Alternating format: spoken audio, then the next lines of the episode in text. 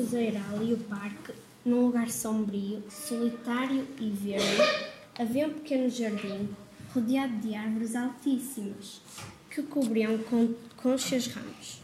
No meio desse jardim havia um lago redondo, sempre cheio de folhas.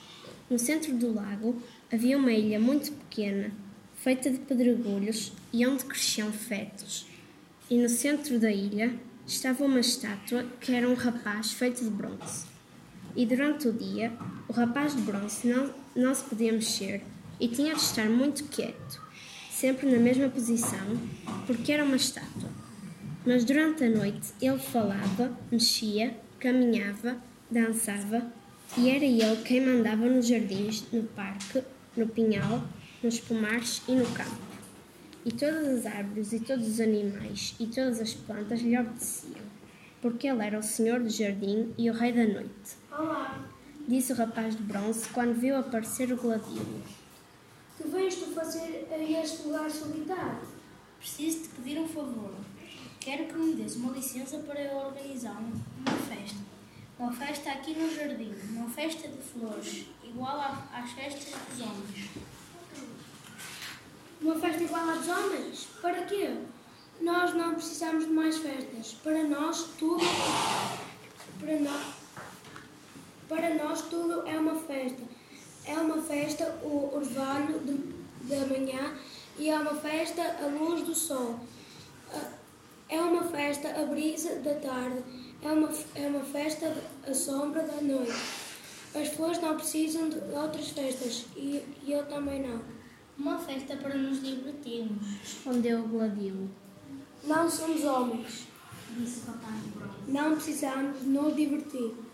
Rapaz de bronze. Disse o gladiolo. Ninguém me colheu e eu queria ir a uma festa. Preciso de uma festa. Ai, Cladinho, Disse o rapaz de bronze. pareces a dona, a dona da casa.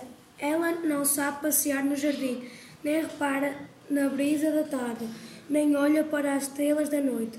Só, só quer festas como muitas pessoas e muito barulho. Quando está sozinha, murcha. Se eu não for a uma festa, fico muito infeliz. Deixa-me organizar uma festa.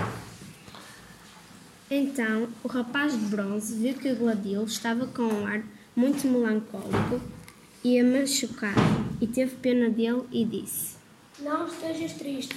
Endireita as tuas pétalas. Podes fazer a festa. Obrigada, obrigada, obrigada, príncipe de bronze. Disse o gladiolo curvando a haste. Vou já começar a organizar tudo. Vou já arranjar uma comissão de organização. A festa pode ser depois da manhã à noite? Pode. Concordou o rapaz de bronze. É, é, é noite de lua cheia. Obrigado. Disse o gladiolo. Tenho muito que fazer. Vou-me embora, depressa. E foi-se dali correndo pelas ruas. A meio do caminho encontrou o vento. Vento. Disse ele. Tenho pressa. Leva-me mais estufa.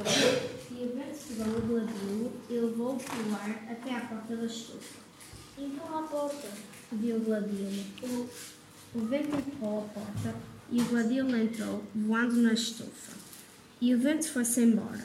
E a porta, gemendo, fechou-se sozinha. O que é isto? Perguntou a Begónia. O que é que aconteceu? Perguntou a Orquídea. Tenho uma notícia. Notícia. Gritou o gladiolo e contou-lhes tudo. A Begónia e a Orquídea ficaram muito entusiasmadas e, come e começaram logo os três a discutir todos os detalhes da festa. Combinaram que devia haver uma comissão organizadora. Discutiram muito para saber quem havia de fazer parte dessa comissão. Ao fim de uma hora, acabaram por fazer esta lista. Comissão de Organização do Grande Baile de Flores.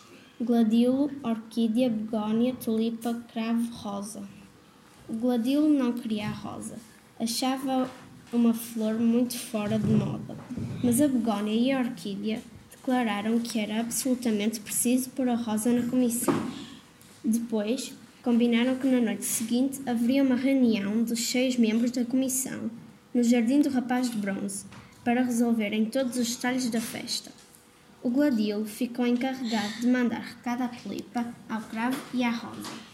E como já era tarde, ele despediu-se das, das suas amigas da estufa e voltou para o canteiro cercado de bucho.